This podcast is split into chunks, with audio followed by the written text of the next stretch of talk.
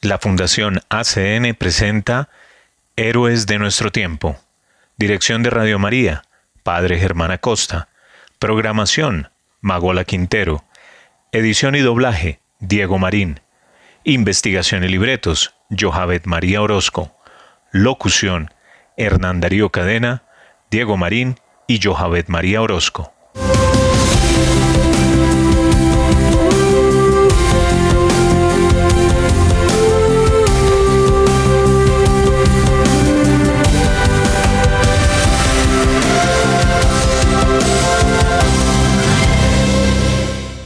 Bienvenidos a Héroes de nuestro tiempo, un programa realizado por la Fundación ACN. Acá visibilizamos a la iglesia sufriente y perseguida y tratamos de generar conciencia acerca de una realidad que muchas veces es ajena a nosotros, pero que sí ocurre. Además, le damos rostro al trabajo silencioso de hombres y mujeres de fe que viven el Evangelio. Iniciamos el programa con un himno sirio cristiano maronita. Escuchemos.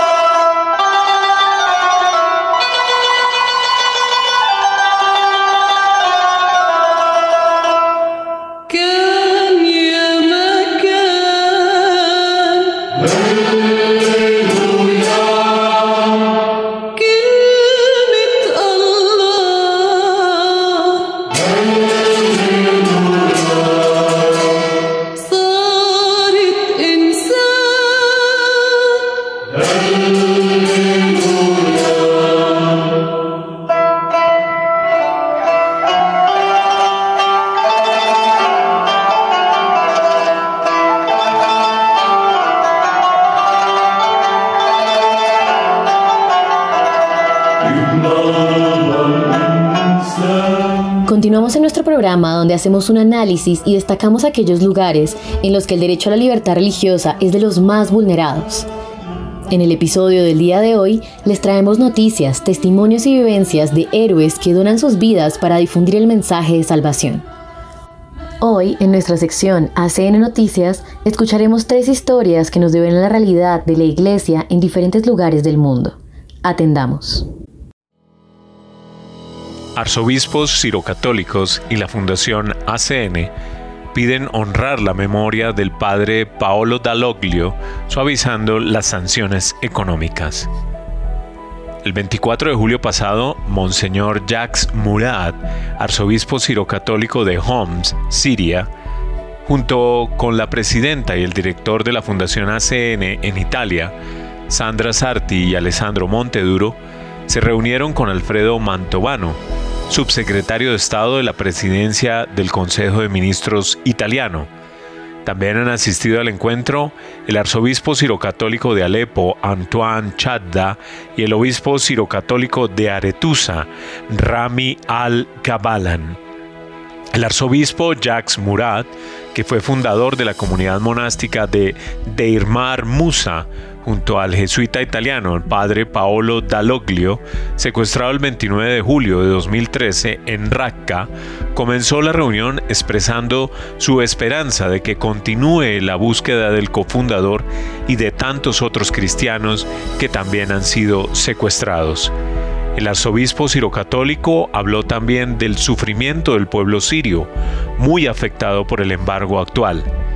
Las sanciones impuestas por la comunidad internacional, aseguró, solo afectan a la población y en particular a los cristianos, en lugar de afectar al gobierno. Este hecho, sumado a la emigración masiva de jóvenes ante un futuro de bajos salarios y pocas perspectivas, hace cada vez más probable que los acontecimientos políticos y militares de los últimos años conduzcan a la desaparición gradual de la comunidad cristiana de Oriente Próximo.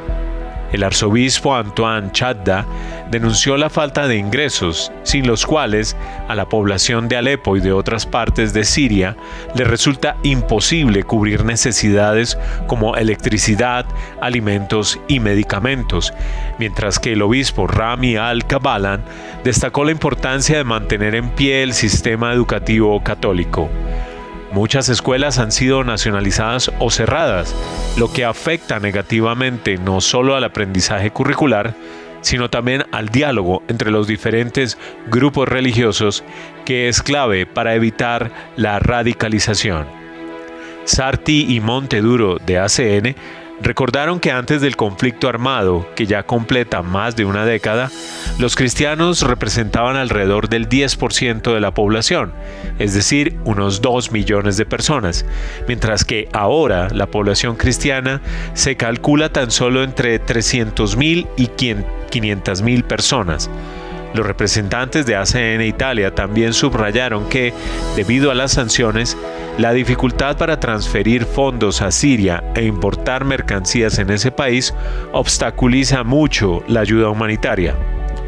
Y aunque las sanciones prevén oficialmente excepciones para este tipo de ayuda, en la práctica estas no funcionan. El sistema europeo de códigos bancarios, IBAN, y el sistema estadounidense, SWIFT, bloquean todas las transferencias a Siria, lo que hace muy difícil que la Fundación Pontificia pueda transferir fondos por razones humanitarias. Sin embargo, estos fondos son esenciales a la hora de ayudar a las instituciones gestionadas por la Iglesia para proporcionar los bienes necesarios con los que se garantice la supervivencia de las comunidades necesitadas. Por ello, los representantes de ACN han lanzado un llamamiento a la comunidad internacional para que se preste atención a las palabras pronunciadas en febrero de 2021 por el Papa Francisco en su discurso a los miembros del cuerpo diplomático acreditado ante la Santa Sede. Mi pensamiento se dirige también a Yemen y a la amada Siria, donde, además de otras graves emergencias, la inseguridad alimentaria aflige a gran parte de la población y los niños están extenuados a causa de la malnutrición. En diversos casos, las crisis humanitarias se han agravado por las sanciones económicas, que terminan en su mayor parte por repercutir principalmente en los sectores más débiles de la población, más que en los responsables políticos.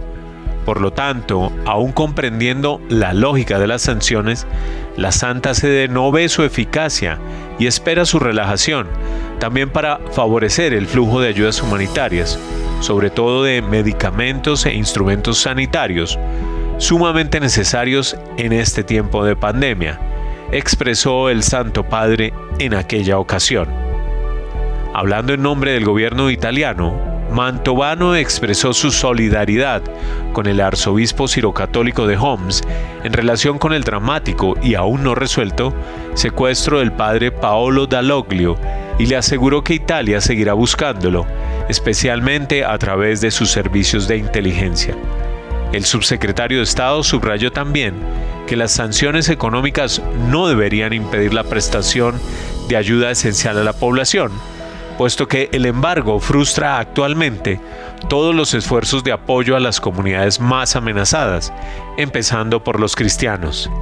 El gobierno italiano abordará con sus aliados, especialmente en el seno de la Unión Europea, la mejor manera de introducir cambios en el actual sistema de sanciones, a fin de contribuir a devolver la esperanza a una población exhausta por la guerra. Muchos cristianos han huido de Sudán y los que no afrontan grandes dificultades, señala un misionero. Muchos de los cristianos que vivían en Sudán han huido del país o han escapado de las ciudades sumidas en la violencia, afirma un misionero comboniano español que ha trabajado durante años en Sudán en una entrevista concedida a la Fundación Pontificia ACN. El padre Jorge Carlos Naranjo disfrutaba de sus vacaciones bienales en España cuando estalló la guerra civil, en la que las fuerzas de apoyo rápido, leales al vicepresidente, atacaron estructuras claves del gobierno y se enfrentaron al ejército regular, fieles al presidente. Como consecuencia, la mayor parte de la capital y otras ciudades importantes se convirtieron inmediatamente en zonas de guerra. Ante esta situación, la mayoría de los misioneros católicos optaron por quedarse para apoyar a sus fieles. Sin embargo, muchos de los cristianos laicos han huido desde entonces a regiones más seguras, incluidos los sudaneses del sur, que constituyen la mayoría de la población católica de Sudán y que han regresado en gran número a Sudán del Sur, explica el misionero comboniano AACN. La mayoría de los cristianos sudaneses locales proceden de los montes Nuba, algunos volvieron a las montañas y otros se quedaron en El Obeid. Algunos de los que estaban en Jartum se quedaron. También contamos con una gran comunidad Nuba en Puerto Sudán, donde la situación es pacífica, dice el padre Naranjo. El misionero explica que también hay una gran comunidad de cristianos coptos ortodoxos. Aunque sus raíces se remontan a Egipto, estas comunidades llevan presentes en Sudán desde hace siglos y sus miembros son ciudadanos sudaneses de pleno derecho. Algunas iglesias han sido atacadas por las fuerzas de apoyo rápido, entre ellas la Catedral Copta de Jartum, ocupada y convertida en centro de mando. La catedral copta de Omdurman también fue atacada y saqueada. Se llevaron varios vehículos y amenazaron al obispo y a uno de los sacerdotes a los que querían obligar a convertirse al Islam. También lo intentaron con muchos trabajadores coptos, pero todos se negaron. Además, los soldados de las fuerzas de apoyo rápido los insultaron, diciéndoles que no eran sudaneses de verdad. Y es que, aunque lleven uno o dos siglos en Sudán, los coptos suelen casarse entre ellos, por lo que su piel es más clara que la mayoría de los sudaneses. La Catedral Episcopal de Todos los Santos de Jartum también fue atacada por las mismas fuerzas paramilitares que expulsaron al obispo, y algunas de nuestras iglesias también fueron saqueadas, afirma el misionero español, añadiendo que hay muchos refugiados etíopes y eritreos algunos de ellos se, trasladaron a ciudades más cercanas a las fronteras de sus respectivos países, donde ahora también hay mucha presión debido al gran número de refugiados y donde hay muchas necesidades.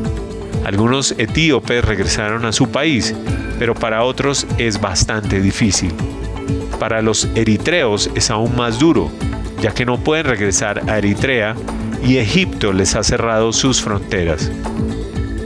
Todos los que permanecen en las zonas de conflicto, cristianos o no, afrontan tremendas dificultades, como la escasez de alimentos, agua potable y electricidad, lo cual con el calor veraniego de Sudán hace la vida extremadamente difícil, explica el padre Naranjo. En muchos casos las casas de los civiles han sido ocupadas por las fuerzas de apoyo rápido y muchos civiles han muerto en los enfrentamientos. A las organizaciones internacionales les está resultando muy difícil acceder a las poblaciones necesitadas, pero algunos grupos sobre el terreno las están ayudando. Los que ahora están sobre el terreno intentando ayudar todo lo que pueden son los llamados comités de resistencia. Están organizados por barrios, fueron los principales agentes de la revolución, lo que también los convirtió en objetivos, pero son realmente los que están más cerca de la gente. El conflicto también dificulta el contacto de ACN con sus socios de proyectos en Sudán, pero la Fundación Pontificia sigue haciendo todo lo posible por apoyar a las comunidades cristianas del país y por sensibilizar acerca de la situación para que esto no se convierta en otra más de las guerras olvidadas de África. República Democrática del Congo, las dificultades materiales afectan la formación de los seminaristas en Kasongo.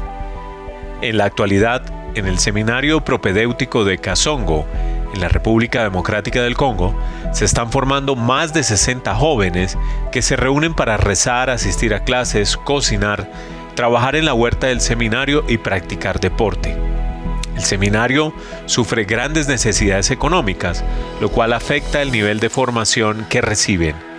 La Fundación Internacional ACN recibió testimonios de seminaristas y formadores del seminario describiendo las condiciones en las que viven, los desafíos que tienen y el alivio que supone el apoyo de ACN.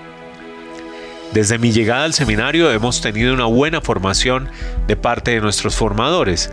Nos enseñan sacerdotes y algunos laicos capaces y competentes. En la casa ahora hay electricidad, lo que nos permite estudiar bien, incluso durante la noche. Cuenta Katamea Maibu Fidele, seminarista del primer año de formación, en una carta escrita a mano para agradecer la ayuda de los benefactores de ACN.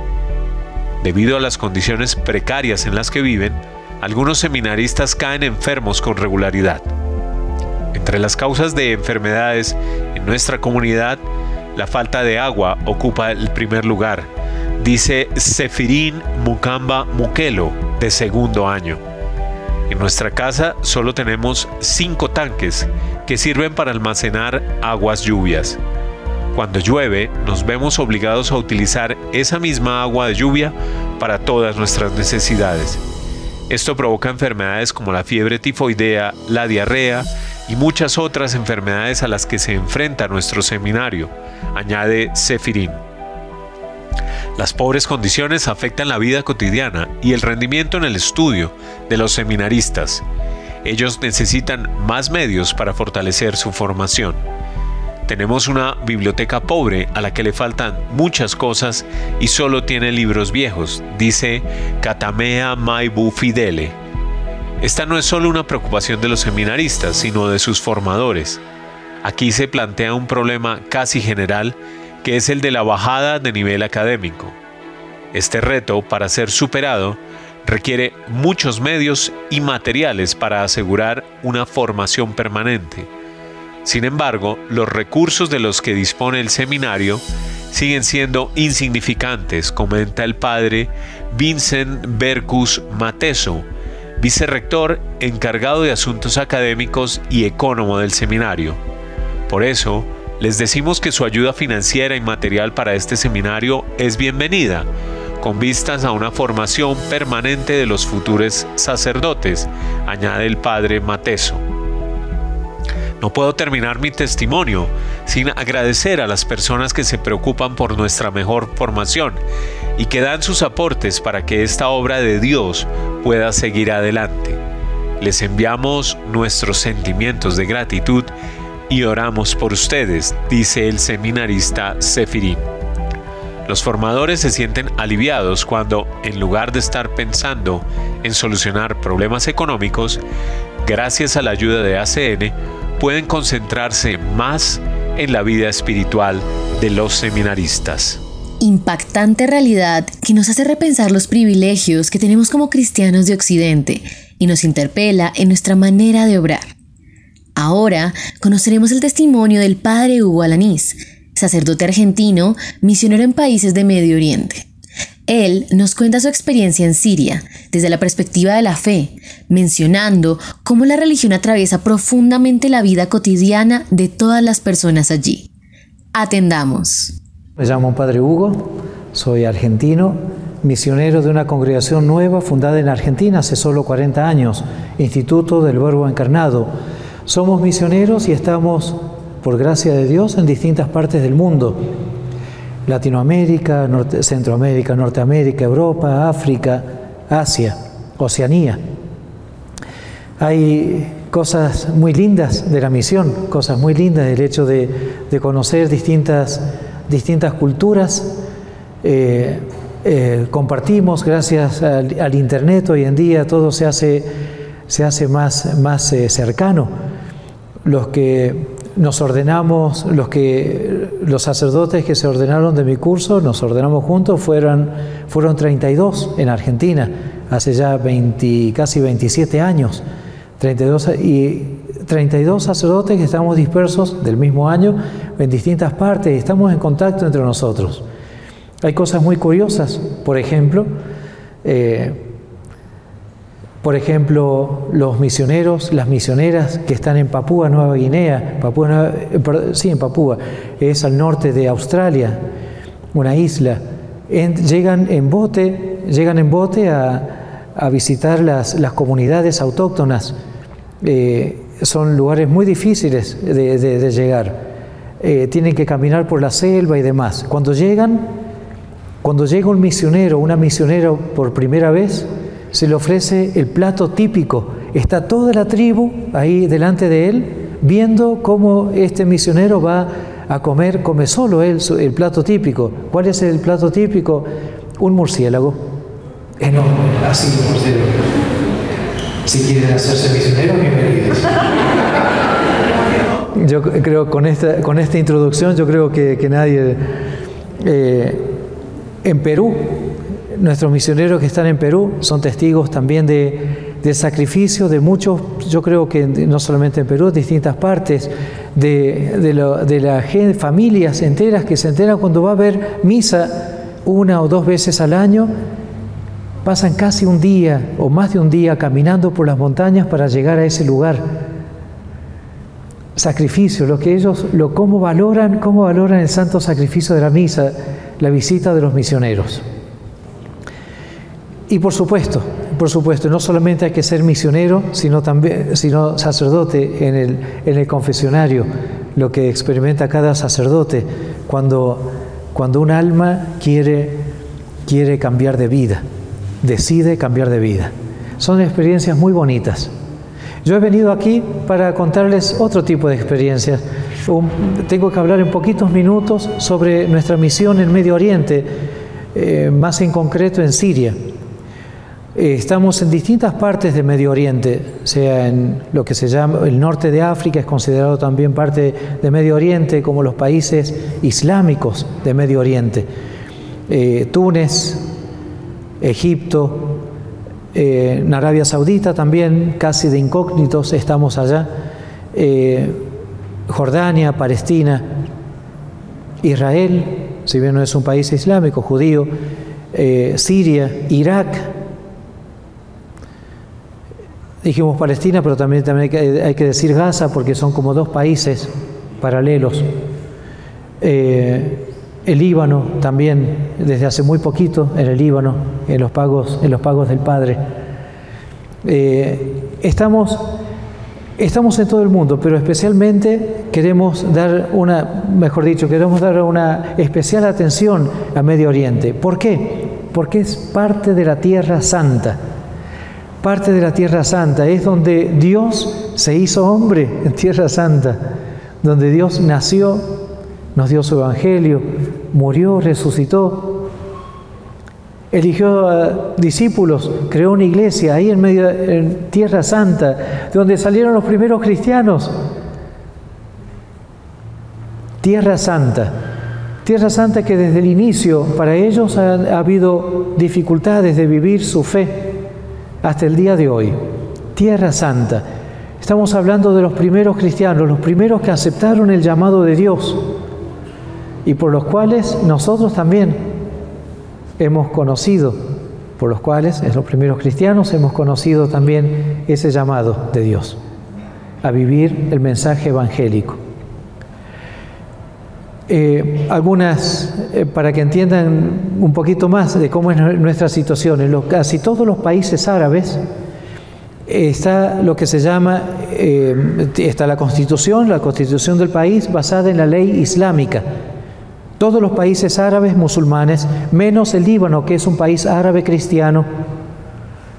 Todos los demás países árabes musulmanes y otros países que no son árabes, pero sí son musulmanes, por ejemplo, Afganistán, eh, Pakistán, eh, tienen como, como base la ley islámica, solamente que la aplicación de la ley islámica va a ser distinto en algunos países va a ser la aplicación más radical, en otros menos. Por ejemplo, menos radical en Jordania, país abierto, en Egipto, Palestina, eh, Siria también, Irak. En otros países va a ser la aplicación más fuerte, como en Arabia Saudita, Yemen. Si alguien roba, se le pega latigazos en el medio de la plaza, sin juicio. Se lo agarra, se le pega latigazos y nadie dice nada. Si alguien, si un musulmán es acusado de sacrilegio, se lo lleva a la prisión. Y si tiene suerte, llega con vida a la prisión.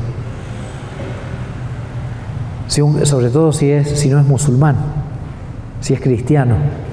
Si, una parejita es, eh, es agarrada infragante en un, en un acto de, de, ¿cómo se dice?, de un modo cristiano, de impureza o de, o de afectividad exagerada, por decir así, son apedreados en esos países donde son más radicales, especialmente la mujer hasta la muerte, hasta el día de hoy.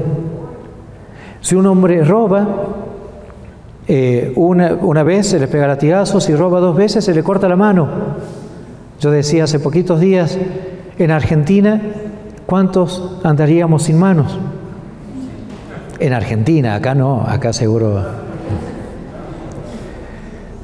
Son en ese ambiente, en un ambiente así, eh, están nuestras familias, minorías. En todos estos países hay minorías cristianas.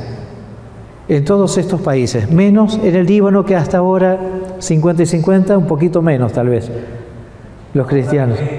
20%. 20%. Eran 80% los cristianos, ahora son 20%.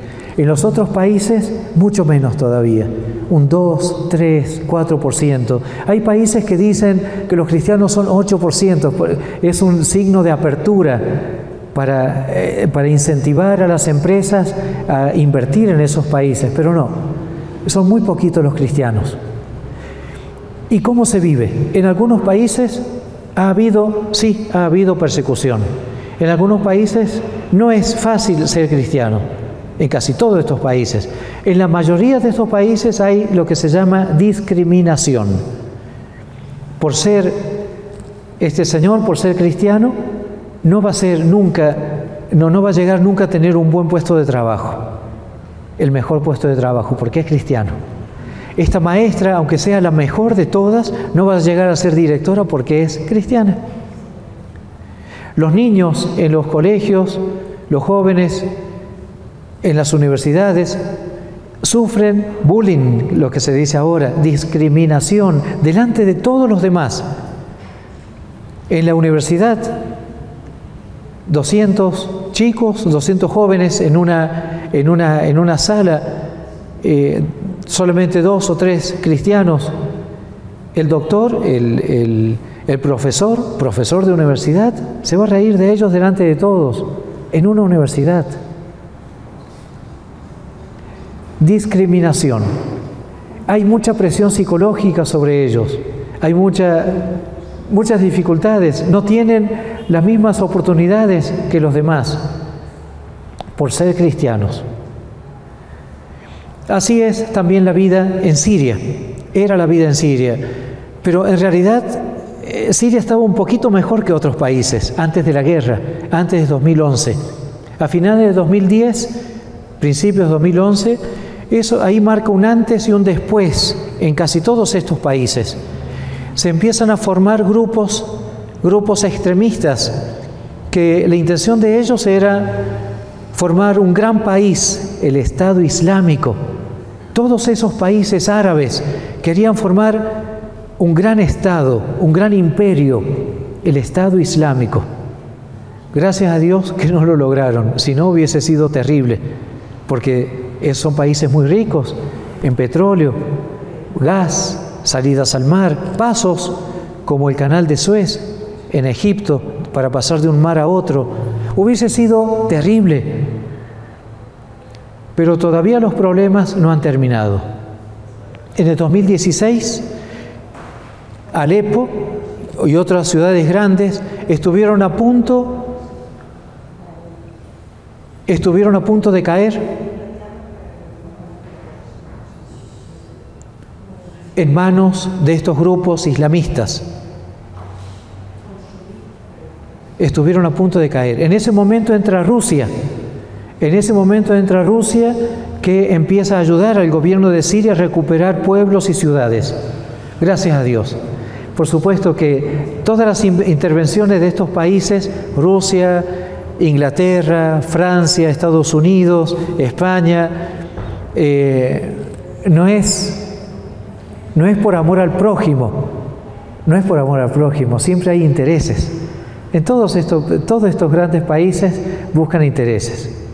Es así de que hoy en día el gobierno de Siria recuperó casi un 70% de su territorio. Queda un 20%, un, un 10% donde fueron, a medida que se iban rindiendo estos grupos islamistas, quedaron en una, en una provincia, en Idlib, es a 50 kilómetros de donde estamos nosotros, en Alepo, noroeste de Siria. Ahí están como en una gran cárcel, no pueden salir. Y del otro lado están donde están, eh, donde están los ríos, el Éufrates, el Tigris, ¿se acuerdan que lo hemos estudiado cuando íbamos al colegio? Eh, donde están los pozos, petroleros. Eso quedó en manos de los kurdos, otro pueblo que quiere independizarse, los kurdos. ¿Con ayuda de quién? De Estados Unidos. Qué raro, ¿no? Donde están los pozos petroleros. Qué casualidad. No puedo hablar de política, así que no, no. Yo dentro de poco tengo que ir a Estados Unidos, no me van a dejar entrar. Eh, es así que Siria quedó enterrado en la pobreza.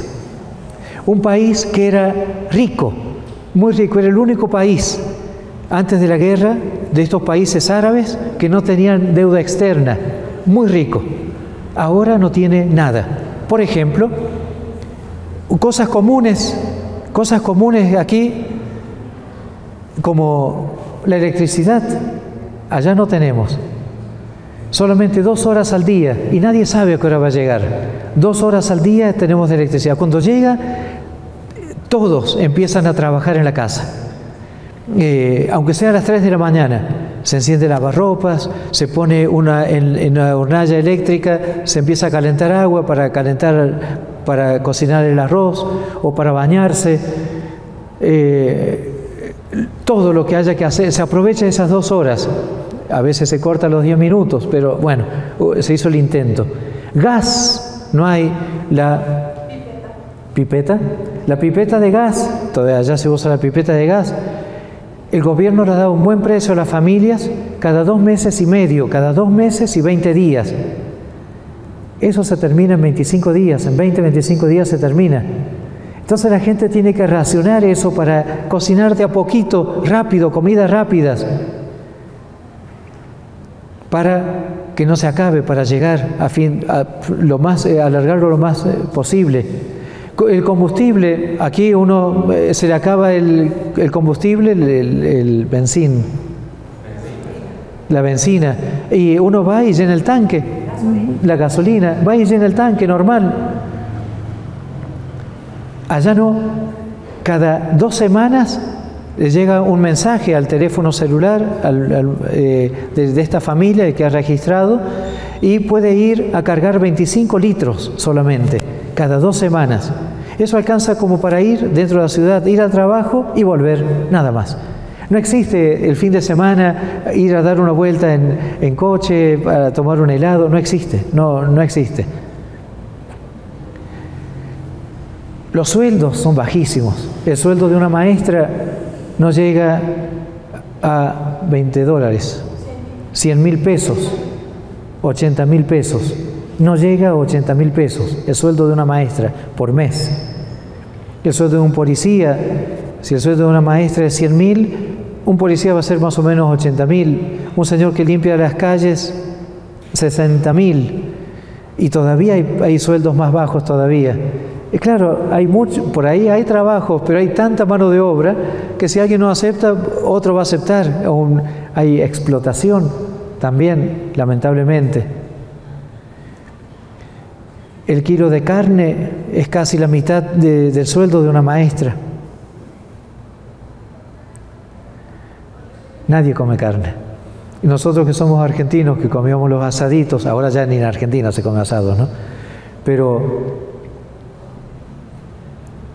es muy pobre como se vive. Remedios existen sin duda, pero no de la misma calidad que los remedios de las marcas buenas que vienen de afuera.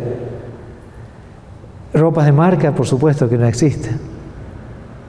Salvo que algún familiar de afuera le mande una vez a algún sobrino un par de zapatillas adidas de afuera. Si mi madre de Argentina me quiere mandar 10 dólares, no se puede porque no hay bancos, no hay Western Union, está prohibido por el bloqueo económico impuesto por los países del primer mundo como castigo al gobierno porque son malos. Yo creo que nadie, ningún gobierno es ángel, eh, son ninguno de ninguna parte son angelitos, pero con estos bloqueos se presiona para que acepten las condiciones de los países del primer mundo. Por mientras el pueblo sufre. Y ahí está, ahí están nuestras familias cristianas, con la misma suerte. No solamente eso, sino todavía menos, porque son discriminados también. La misión nuestra como iglesia, la misión nuestra es dar a conocer a Cristo, lo mismo que hacen los sacerdotes en cualquier parte del mundo, aquí y en cualquier parte, dar a conocer a Cristo. Esa es nuestra misión, no somos una ONG, no. Damos a conocer Santa Misa, por supuesto, los sacramentos, la catequesis, eh, visitas a enfermos eh, para sostenerlos con, la fuerza de la oración y los sacramentos. Eh, grupos, los grupos parroquiales, como en cualquier parte del mundo, exactamente lo mismo, en cualquier parte. Unas parroquias más, otras menos, como en cualquier parte. Pero ahí nos sentimos obligados a estar al lado de esta gente en su sufrimiento.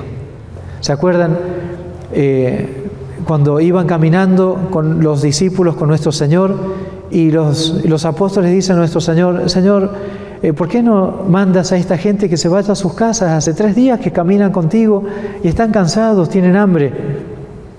Les dice nuestro Señor, dadles vosotros de comer, denles ustedes de comer. También en estas ocasiones eh, la Iglesia tiene que pensar en lo que pide el Santo Padre en este momento de ver las necesidades de los hermanos que tenemos a nuestro alrededor, las obras de misericordia también. Es por eso de que yo estoy aquí en estos días, eh, aquí en Colombia, invitado por esta institución eh, de la Iglesia Católica, pontificia, institución pontificia, ayuda a la Iglesia necesitada. Como ellos, hay otras instituciones, esta Cáritas, Louvre de Orient, Manos Unidas en España, eh, otras tantas que ayudan a la iglesia. Ellos ayudan a la iglesia necesitada, nos ayudan en distintos, en distintos programas de ayudas a nuestras familias. Y es una obligación para nosotros también, eh, como agradecimiento, lo que ellos fomentar, dar a entender, dar a conocer lo que está pasando y también dar a conocer a estas instituciones. ¿Cómo se puede ayudar? Con la oración. Es lo primero. La oración sabemos que mueve montañas. Es la oración lo que, lo que más nos hace falta. Esta gente tienen los cristianos en Medio Oriente, ellos viven la religión de un modo distinto a la nuestra. Es la misma religión, la misma fe, Digo cristianos porque son, somos católicos, por supuesto, ortodoxos y evangélicos o protestantes. Eh, los metemos a todos, digamos, de un mismo nombre como cristianos. Los cristianos ahí viven la fe más arraigada a su modo de ser, está más en, en su sangre, es parte de la identidad de ellos.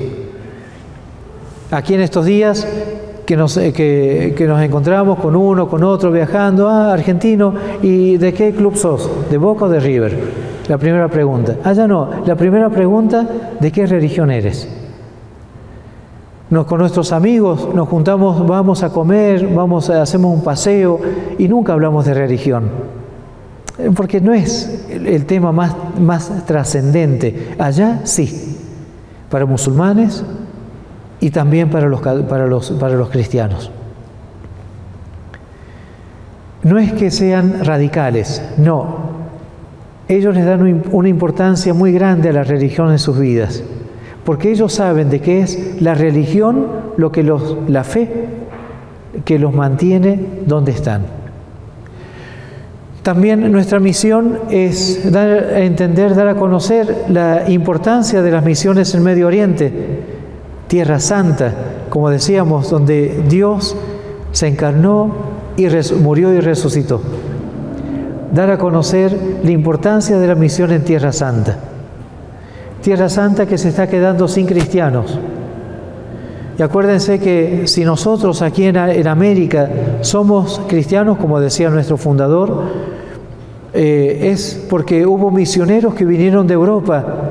Era un viaje de ida, de venida solamente en ese momento, no había aviones. Y muchos no llegaban por las dificultades del viaje en barcos, hace 400, 500 años.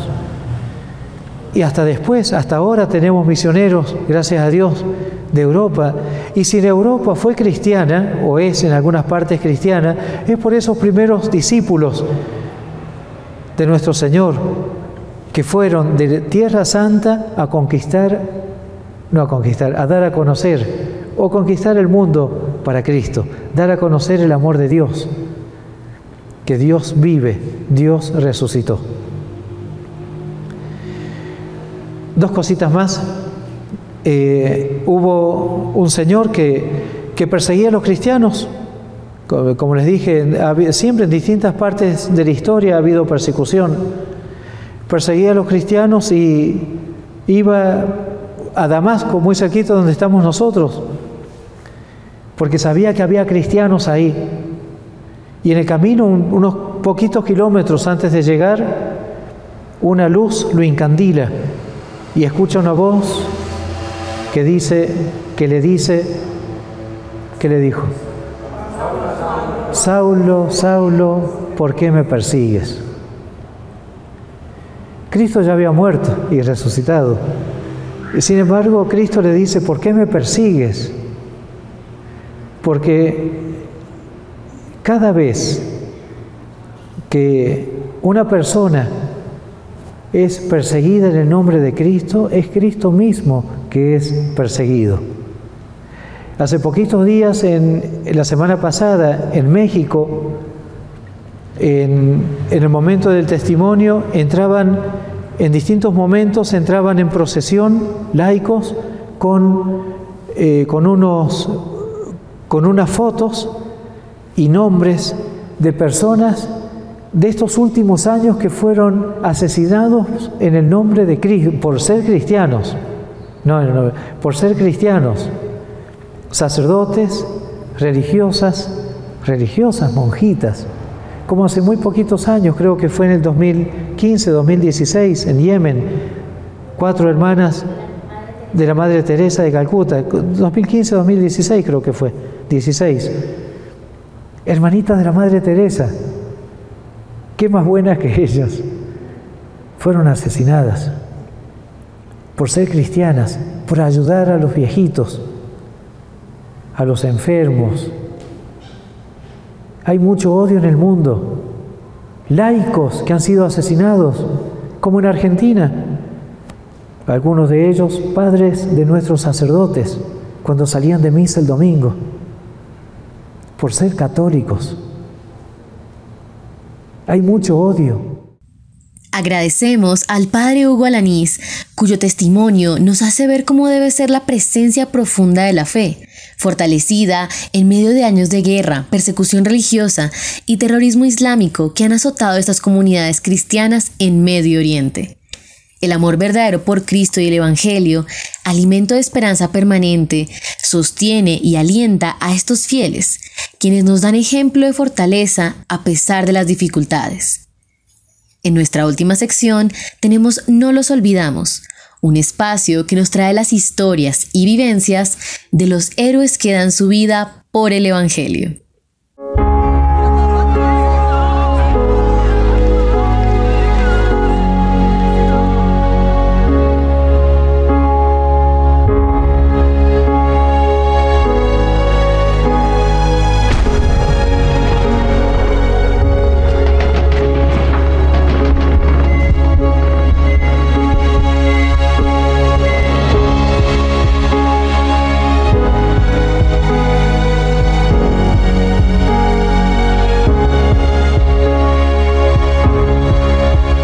Bienvenidos una vez más a No los olvidamos, fuente de amor para la iglesia con la Fundación ACN. Acá hacemos visible el rostro de hombres y mujeres anónimos, héroes silenciosos de nuestra iglesia, sufriente y perseguida, que entregan su vida diariamente para llevar el amor y la palabra de Cristo a quienes más lo necesitan. En este episodio, un invitado de lujo, un testigo excepcional, misionero argentino en Oriente Medio. Se trata del padre Luis Montes, sacerdote del Instituto del Verbo Encarnado. Él ha trabajado por más de 27 años en países de mayoría musulmana. Durante 10 años acompañó a los cristianos en Irak durante la guerra e invasión del Estado Islámico. Escuchemos este hermoso testimonio.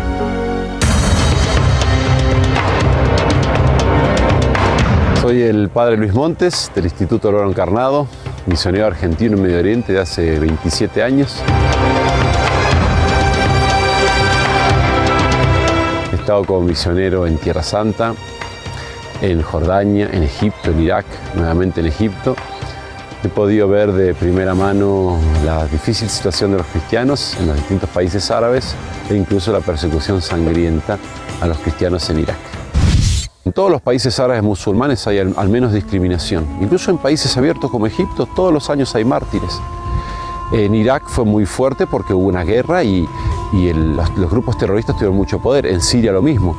Pero uno puede considerar no solamente Medio Oriente, cantidad de países de África, Pakistán, India, China. O sea, la persecución es algo que se extiende a tantísimos países del mundo y millones y millones de cristianos viven en lugares donde no hay libertad religiosa. El Medio Oriente se está quedando sin cristianos, es la peor desgracia. Irak perdió el 90% de sus cristianos, Siria se está viendo reducido increíblemente, el Líbano pierde por económicas. Eso ha hecho que han quedado los más débiles, los más pobres, y la iglesia está cada vez más, más débil en ese sentido. Yo llegué a Irak en el 2010 y ya desde de comienzo vi la persecución, 100 atentados por mes en Bagdad, 20 atentados por día en el país durante muchos años. Y cuando el, ISIS toma territorios fue terrible. Eh, los, llegaban los refugiados a Bagdad, nosotros los pudimos recibir en la escuela que, pertenece al obispado, 70 familias. Después los pude acompañar en el campamento de refugiados, conseguí ayuda de, de ayuda de la iglesia necesitada para construir una iglesia para ellos en el campamento de refugiados. Fue acompañarlos, fue ayudarlos, fue estar con ellos, fue darles esperanza ha sido, años duros y a la vez magníficos. cuando el, ISIS entró en los pueblos, no dejó una iglesia sana, no dejó una iglesia no profanada, no dejó una, una imagen religiosa sana. Pasaban con bulldozer para tirar todas las cruces en el cementerio. Era odio a Cristo y todo lo es de Cristo, todo lo que es de Cristo, y sobre todo las cruces. Por ejemplo, en Karakosh, cuando visitamos la iglesia ahí profanada, orinada, quemada. Si veíamos las imágenes, utilizaban las imágenes religiosas de la Virgen para hacer práctica de tiro. Pero eso era en todos lados y era todo así. La guerra, la violencia trae lo, peor y lo mejor de las personas. En concreto en Mosul se vio musulmanes que traicionaron a sus eh, vecinos cristianos, los traicionaron directamente, les indicaban a ISIS dónde estaban sus casas, entraban a saquear sus casas apenas ellos se iban. Y por otro, lado, hemos conocido musulmanes que arriesgaron su vida para salvar cristianos o yazidíes, por ejemplo, o, o musulmanes que se unían al dolor de sus vecinos cristianos. Se vio de todo, ¿no? Y desgraciadamente hubo casos muy tristes y gracias a Dios hubo otros muy consoladores. los atentados en los años que yo viví eran tan seguidos, estamos hablando de 100 por mes, tan seguidos que ya se torna una realidad de la cual ni siquiera se considera que vale la pena hablar. Es, como si uno dice, ¿vieron que hoy salió el sol? No lo dice porque todos los días sale el sol. Cuando son tantos los atentados, ya ni siquiera uno los comenta porque es lo normal, digamos, ¿no? Eh, y la verdad, la verdad, hay cosas mucho más importantes de las que hablar. Por ejemplo, preguntarle a alguien cómo está si necesita algo. Y por supuesto, los atentados que nos tocaban más de cerca dolían mucho y uno acompañaba a la gente y los veía llorar. Pero el ser humano, la verdad, se acostumbra y, y por más que la tensión existe, ¿sí? la vida continúa y uno se siente realmente protegido por Dios. Estando en las manos de Dios, no hay nada que temer. De hecho, todos vamos a morir.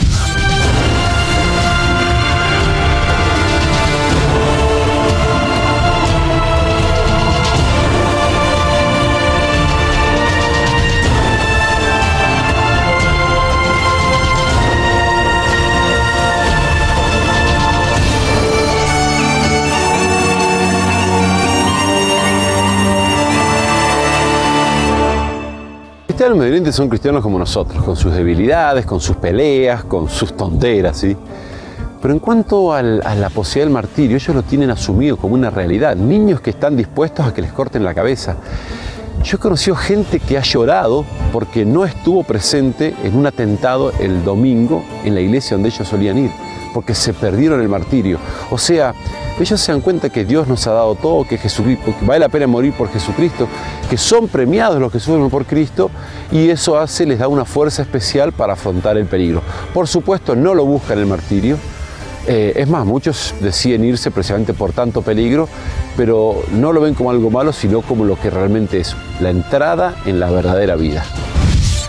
Bueno, los cristianos tienen una fe a prueba de fuego, o sea, literalmente lo han probado. O sea, no solamente preferían morir antes que perder la fe, aceptaban la matanza de sus familias, de sus niños antes de perder la fe. O sea, fueron fieles a Jesucristo como, como rara vez en la historia de la iglesia se ha dado, ¿no? O sea, en, las persecuciones siempre hay unos que, traicionan. En Irak no conocimos ningún caso. Es una cosa realmente impresionante. Tenemos muchas cosas que aprender de ellos, ¿no? Cosas que son esenciales a nuestra fe. Por empezar, el valor en profesar la fe, la generosidad, el perdón, una capacidad de perdonar que uno no encuentra de otros lados, la alegría es una cosa increíble, pero yo veía más alegría en los campos de refugiados cristianos, tanto de Erbil como de Bagdad, veía más alegría que en las ciudades de Europa o de América. Eh, vivir la fe, estar unidos a Jesucristo, hace que la gente se viva más plenamente su propia humanidad. Digamos, Dios cuando pide una misión, Dios da la gracia para poder llevarla. Y por eso nos pasa que a pesar de nuestras debilidades y todo, por ejemplo, no tenemos miedo, incluso nos parece muchas cosas que parecen imposibles, nos parecen fáciles. Es gracia de Dios, o sea, Dios nos, nos, acompaña. Es más, nos parece imposible la idea de, abandonarlos, absolutamente imposible. Cuando, cuando empezó a tomar y si está, lo teníamos a 10 kilómetros de nuestra casa, nos pareció un insulto que nos dijesen que nos teníamos que ir porque no podíamos abandonar a esa gente en los momentos más difíciles. Y por otra parte, por otra parte, es mucho más lo que recibimos que lo que damos, no, no, no hay comparación. Es, yo recuerdo, me preguntaban, ¿y qué hace usted en Irak? Y mi, mi respuesta era siempre, ¿qué hacen los que no están en Irak? Sí, lo que nosotros les pedimos a los cristianos de Occidente son varias cosas. Primero, que recen por sus hermanos perseguidos. Y ellos no solamente necesitan nuestras oraciones porque están sufriendo lo indecible, sino que merecen nuestras oraciones porque están afrontando la muerte por Jesucristo. Segundo, difundir en la medida que se pueda, dar a conocer este mismo video que ustedes están filmando, darlo a conocer, compartirlo, comentarlo. Si Es necesario que la cantidad de gente que conozca esto crezca para que haya más oraciones todavía. Tercero, los que pueden ayudar económicamente, porque es gente que necesita todo.